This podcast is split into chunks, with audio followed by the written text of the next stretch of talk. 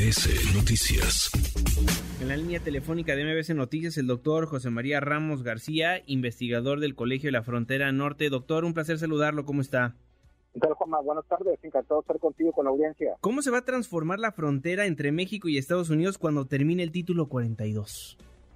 Mira, Juanma, yo creo que te lo puedo resumir de manera muy sencilla. eh, hay una gran cantidad de migrantes a lo largo de esta frontera. Mi estimación sería estarían cerca de unos 15 mil a 25 mil en diversas partes. Aquí en la frontera de Tijuana también me encuentro. Estarían aproximadamente unas que 5 mil, 6 mil personas. Y lo que va a suceder, Juanma, es que eh, se supone que hoy Sabemos que a partir de las 11.59 va a terminar el título 42. título 42, como sabemos, era una expulsión fast track. Este, no obstante, bueno, si tenías o reunías los requisitos, pues no te pueden expulsar.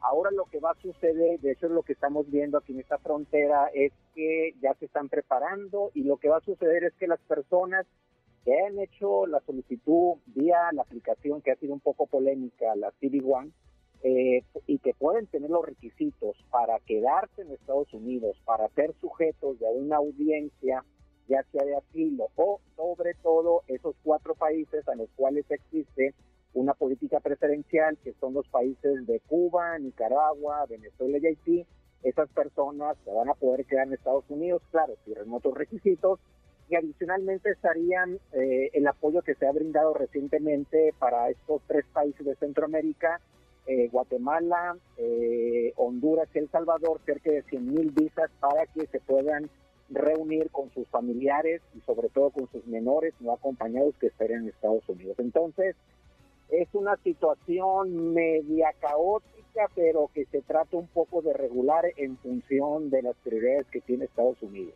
Mucho hablamos de políticas públicas, pero tendría que haber una campaña de comunicación, ya sea por parte del gobierno estadounidense o por parte del gobierno mexicano, para dejarles saber a los migrantes a lo que se están enfrentando.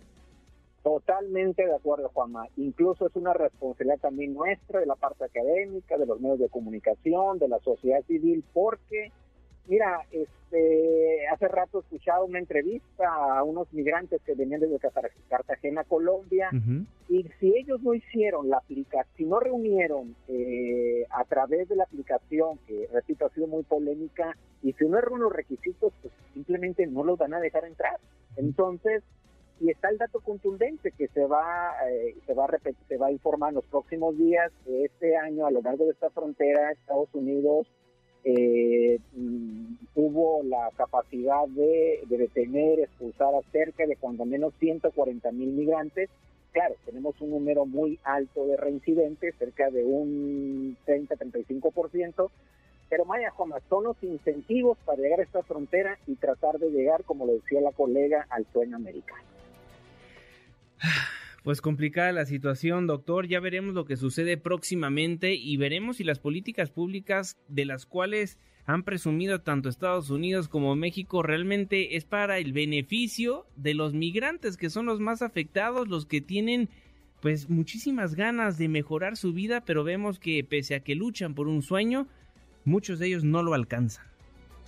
Sí, mira, yo creo que eh, el dato es si revisamos el, total de los números de, personas detenidas por CDP, eh, aduanas y por fronteriza en estos últimos cuatro meses, cerca de un millón cien mil. De ese un millón cien mil, mi estimación es que cuando menos, cuando menos, casi entre 250 mil, 300 mil personas ya están en Estados Unidos, ya sea de manera indocumentada porque no no estos requisitos, pero que aprovecharon alguna de esas visas humanitarias y ahí es un incentivo personal como para ellos y para los países por el número de remesas. Ese es el elemento clave, las remesas internacionales que reciben los países donde vienen nuestros migrantes. Doctor, si me lo permite, sigamos en constante comunicación porque seguramente seguiremos platicando del tema. Encantado, Juan Te un abrazo de Tijuana. Hasta pronto. Va de vuelta. Muchísimas gracias. Redes sociales para que siga en contacto: Twitter, Facebook y TikTok. M. López San Martín.